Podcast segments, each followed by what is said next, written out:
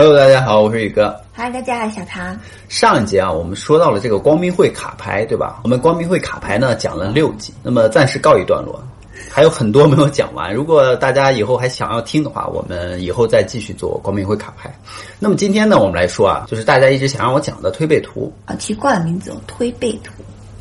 对啊，如果没有看过前面几集的朋友，请订阅我的频道呢，去看前面几集的订阅和关注啊，就是我们继续做下去的动力。如果想关注我们生活频道的呀，也可以去看我们的生活频道。那么下面让我们来进入推背图啊。什么是推背图呢？推背图就是中国历史上啊最神秘的一个预言书，因为它过于神奇啊，直到今天也是官方比较禁忌的一个话题。那么推背图究竟能不能预言未来呢？传说就是唐太宗李世民时期啊，这国泰民安嘛，太平盛世。那么李世民就得意之余啊，就希望看到他的大唐王朝啊能够持续多久。于是呢，他就召见了两位最牛的预言家，当代一个是李淳风，一个是袁天罡。你听说过吗？小唐是台湾的，没听说过李淳风和袁天罡。这个李世民就要求很简单，就是让这两个人推算一下大唐的国运。他为什么那么欠？那么李淳风和袁天罡啊，就不敢不存嘛，只得宗旨。对吧？就是一般好多人认为啊，就是袁天罡没有参与这个推背的这个预言的过程，而都是李淳风一个人完成。所以这两个人是当代的，就是特别神奇的一个预言大师。有人说他们是从未来啊穿越回古代的，穿越回古代的唐太宗，所以他们才会知道这么多事情而这么神准。所以他们说，开始这个只是李淳风自己啊写了唐朝以后一百多年的一个国运，记录了其重大的事情。谁知道这个李淳风一写，竟然上了瘾之后啊，就一发而不可收拾，竟然写了一千多年，就写到未来一千多年之后。然后这个袁天罡就发现李淳风写了这么多啊，就大惊失色，就是赶忙去推理一下他的背，说天机不可泄露也。哦，对对对对对，不要再写了，回去休息吧。所以才叫推背图的。对。所以就是说，这个预言就是推了背而出来的。对啊，所以我刚刚就说那个是推背出来的。你那是搓澡。那么，于是这个李淳风啊就不写了嘛。然后推背图的最后一章他就写到了：茫茫天数啊，此中求。这本书中就写了人类的未来，世道兴衰不自由。那么说的就是人类的兴衰啊，有着这个客观的一个规律，世事往往是注定要发生的，不是人的主观愿望能够改变。那么另一说啊，就是预言人类啊终究会灭亡。嗯，他说了这个万万千千啊说不尽，就是指的是未来的大事啊太多，根本说不完。不如推背去归休，就是不如像我一样啊放下烦恼，好好把握现在的生活，就是活在当下，让我们自己。这就是清朝版的一个推背图。传说这个推背图至少是在唐朝后的五代十国的时期啊就流传于民间了。迄今为止已经有一千多年的历史了。然而，这个推背图被正式的写入了史书的一个记载。目前的推背图啊，流传有几十个版本。那么，可以确认最早的一个时代是明代的三个版本。这三个版本各有不同，分别藏于啊台湾的这个中央研究院、台湾中央图书馆和芝加哥大学。看你们台湾都有，你居然不知道？那么传说这个推背图预言未来的大事非常的精准，对吧？很多人认为推背图是伪造的，主要是针对这个民国出版的1915年的版本，因为印刷技术大发展了，当时这个版本流传社会是最多的，所以他们说在京东也可以买得到。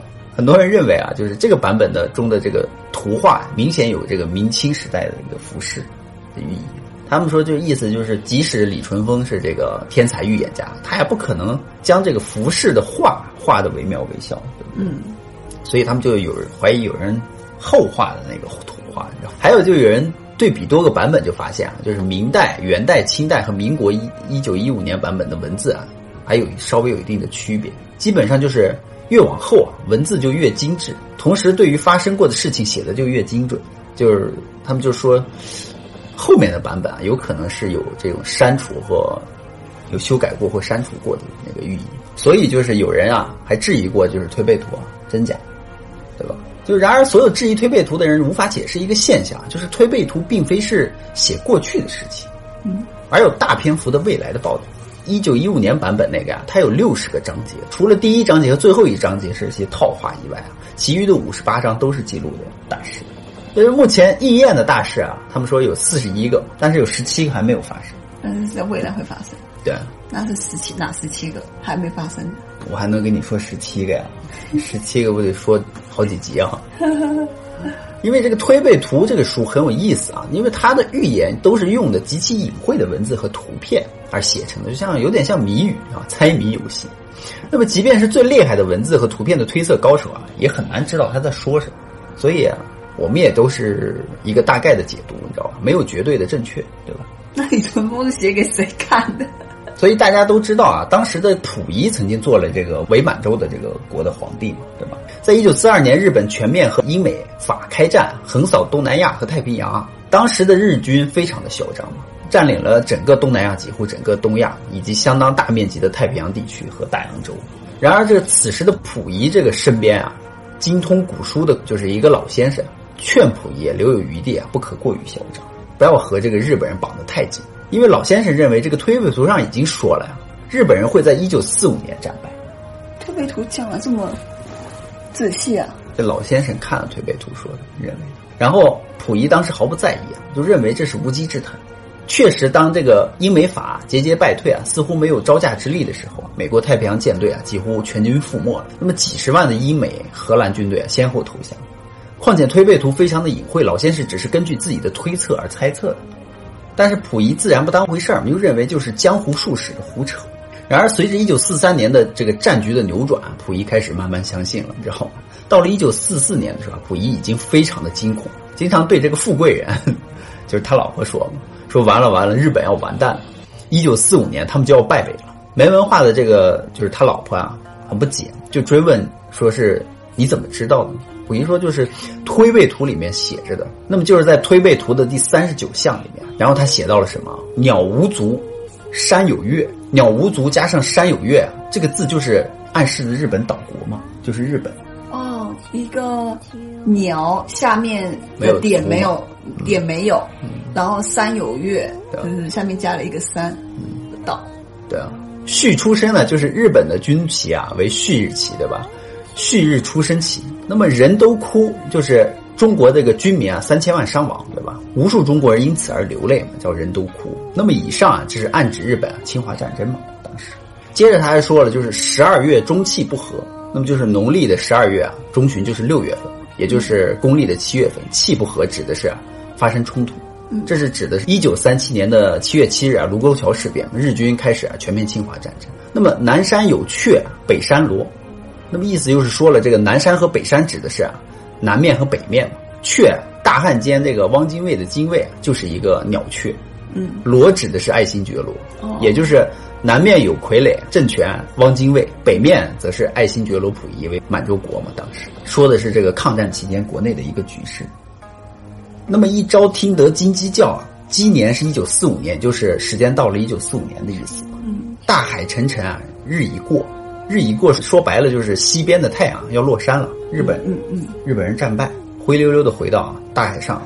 自己的本土之上，以上记录了就是日本侵华战争开始到灭亡的一个过程，可以说是就是在战争结束之前，你根本就不知道这一项在说什么。即便是溥仪身边的那些文人，到了一九四二年，也只能是一些胡猜嘛。然而等到日本投降以后，我们再推测一下，就很轻松的明白了这个推背图啊，嗯，就非常的精准。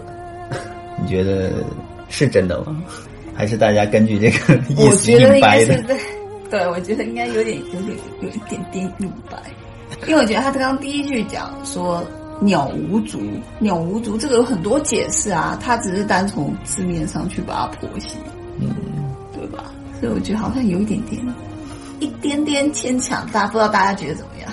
所以大多啊，应该是后人解读啊，就往那个意思上靠，对，靠，嗯，对。所以我觉得推背图是不是有一点点，好像有点点不准？但靠上来就觉得还准点儿，就是这意思。但是我觉得他这种就是如果要讲预言这种东西的话，我觉得还是要讲稍微可能有一点点具体，比如说像那个龙婆，他可能就讲的会比较完整一点。嗯，所以下面我们来讲这个推背图啊，还没有发生，发生在未来的这一项，那四十五项，他说的是这个有客西来啊，至东而止，木火金水啊，袭此大池。有客西来，有人会从西边来，然后在东边离开。然后木火金水，然后他们带来了各种的灾难，洗此大耻，用一种方式清洗战争。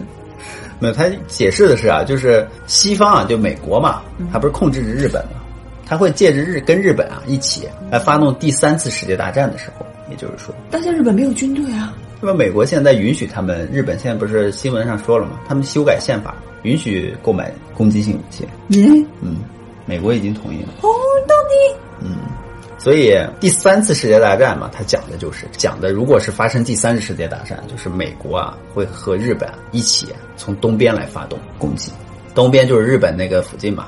那么最后啊，日本啊战败，中国啊就洗掉了以前的那个被日本侵华战争的那个奇耻大辱。盐运红开世界同，金屋隐匿白杨中。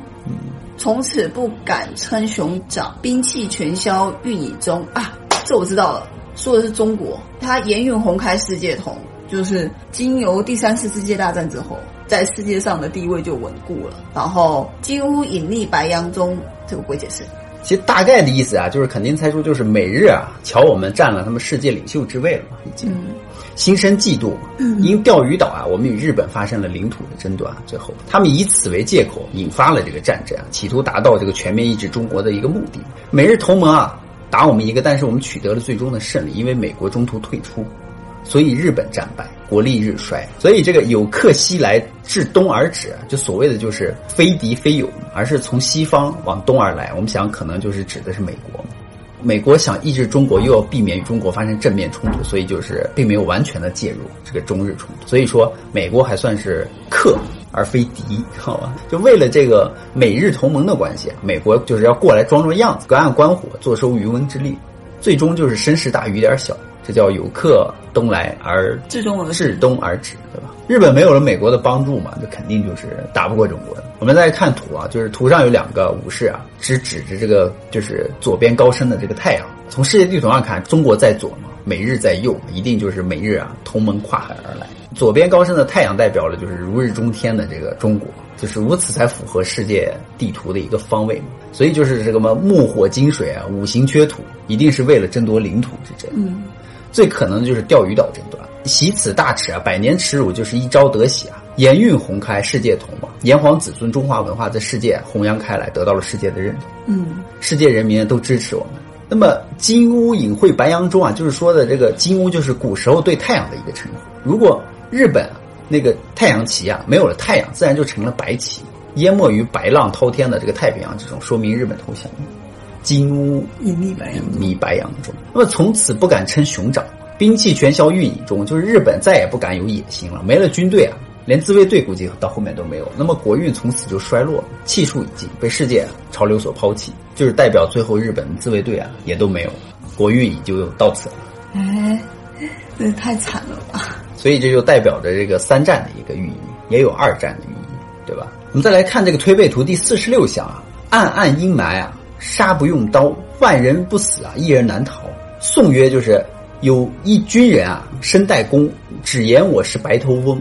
东边门里啊，伏金剑，勇士后门入地宫。这个暗暗阴霾啊，杀不用刀啊，指的是就是我们透过大自然的环境嘛，对吧？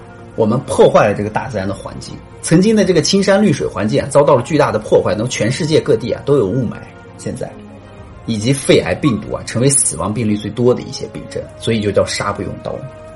那么万人不死啊，一人难逃，指的就是说的是这次这个新冠病毒啊，会死上万人。这是造成这个新冠病毒的这个万人，而一人是指的是啊，就是一个美国的领导人，责任难逃，因为他早就知道了病毒啊会传染，却没有做出任何的防御措施，还说啊这个病毒没有那么可怕，没有那么严重，对不对？因为他们的这个卫生部啊早就给他报告了这事儿，但是他一直都没有在意，所以才导致啊美国死了那么多人，所以这是一来自于一千多年前的一个警告。有一军人啊身带弓呢，就是一人啊。一弓正好是合起来是一个“一”字，是指的外国。那么军人无疑就是指的美国特朗普。按照国家的，就是美国的宪法，特朗普啊不仅是最高的这个行政长官，同时也是三军统帅。只言我是白头翁，就是美国的国鸟，就是白头海雕，它是白色的头，让人印象深刻，对吧？就那个美国国徽。特朗普也是白色的。金发。美国国徽就以这个白头海雕为主的一个图案嘛。美国当今的制度两百多年未变，年龄很大，可以称得上是一个翁，对吧？所以就叫白头翁，喻指美国。那么东边门里啊，福金剑，就指现代武器系统中啊，导弹发射的那一刻，拖拽着这个后面的那个火焰光芒，就像是这个金箭出鞘一样。解释的。那么福金舰嘛，意思就是啊，八月二日啊，美国退出了这个中导条约，跟这个美苏啊一九八七年签署的这个中导条约全面禁止，所以他开始部署啊，射程在五百到五千五百公里之间的这个陆基导弹和巡航导弹系统。美国退出的原因就是因为中国没在导弹条约之内。所以他束缚了美国的手脚。那么，在美国退出这个中导条约的第二天啊，八月三日啊，美国国防部长埃斯伯就说了呀，美国华盛顿啊，希望尽快在这个亚洲部署啊中程弹道导弹，他希望在这个数月内就部署。那么，美国退出有三十二年历史的这个中导条约，将中程弹道导弹部署到这个亚洲，对吧？就是从这个东面反制我国的扩张，这对这个我们国家来说，真是这个东边门列福金舰。勇士后门入地宫啊，这句话说的就是之后会发生的一些事情，指的是这个就是内部啊会有出乎意料之事发生。所以这个入地宫寓意着就是世界原有的体制啊正在慢慢的发生着改变。这也就是很多网友跟我说说，宇哥，我发现我们世界正在悄悄的发生着一定的变化，不像以前的世界。那么我们接着来说这个推背图第四十七项精华。那么这个四十七项啊，谶曰：言武修文啊。紫微星明，匹夫有责，一言为君。宋曰呢，就是吴王吴帝啊，定乾坤，来自田间第一人，好把旧书多读到，一言一出见英明。这个就是说的呀，是我们之前很多大预言家们都提到的，中国将会出现一个圣人，说的就是这个人。吴王吴帝定乾坤，来自田间一间人啊，来自田田间第一人，就说明这一个人啊是一个农家子弟，他是来自于田间的。将来会成为中国的一个圣人，救书啊，谐音就是救度人的书，就这个意思。与上一项在内容上是连贯，也就是本项的这个事件是要重要的组成部分。就是说，他这个人啊，他读了很多的书，言武修文啊，此人就是原来是一个军人，然后退役之后而改修了文。紫微星明啊，就是要出圣人的天象，你知道吗？那么紫微星位于北极星啊，位于这个星天的正中啊。古星象称为啊中心的星，匹夫有责啊，就是身为就是此人身为平头百姓啊，就怀着正义感，对吧？仗义直言，一言为君，就是代表着这两种版本的解读啊，都离不开就是他说一言既出啊，驷马难追，嗯，一言九鼎的人，对，就代表着此人只要是一出一言啊，就会获得拥护。还有一个版解释版本就是这个一言啊，就是为民请命，评论时事。从这个图中看，就是一个书架子，你知道吧？放上面放了很多的书，所以就是说，这个是农家出身的一个平民人啊，把这个好多旧书啊，全部都学识啊，都学到了，学识渊博，学惯了中西，而且演讲啊，透出他的忠义和英明。好多没说的，大家应该也知道，对吧？那么我们来说这个四十八项，也是寓意着一个未来。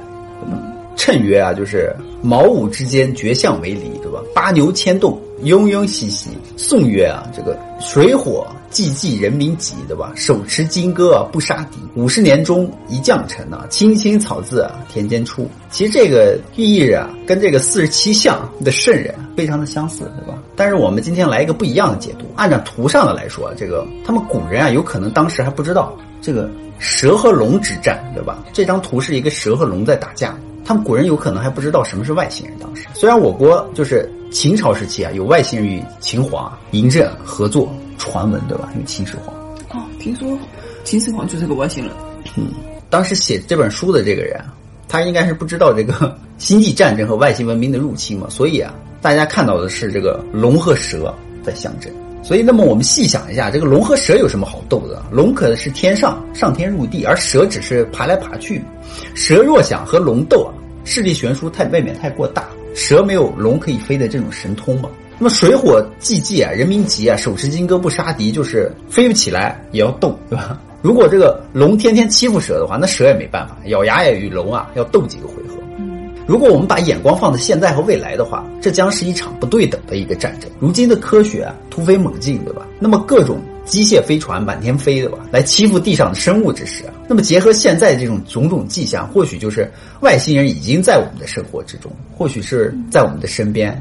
那么将来这个星际大战绝对是不可避免的一种。那么我们之前的作品很多也有讲到过，外星人早已来到了地球，对吧？只是地球人啊不愿意相信和承认而已。那么外星文明未降临地球的时候，我们能做的或许只有等待。等到外星人啊兴冲冲的来地球掠夺资源的时候，那么人类就会像蛇一样，无论胜负啊都必须打，别无选择。那么可是我们人类会是外星人的对手吗？所以他又说五十年中一将臣啊，青青草自田间出啊，代表就是对抗外星人啊，地球人中啊也是人才辈出的嘛，都来自于民间。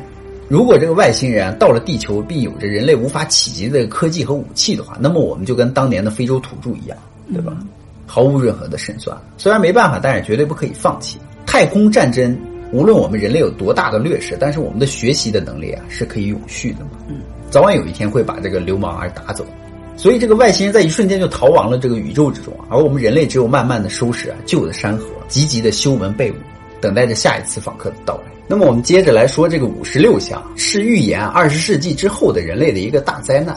但是这个五十六项，他说的是战不在兵啊，造化游戏，干戈未接祸连天。这里显示的事件现象和背后的这个后果，显然都是超乎常态的一个战争。嗯，先从这个五十六项这个图来看啊，就可以得到一个很明显的讯息，就是肺炎呼之欲出，因为是两个人啊从肺里在吐火。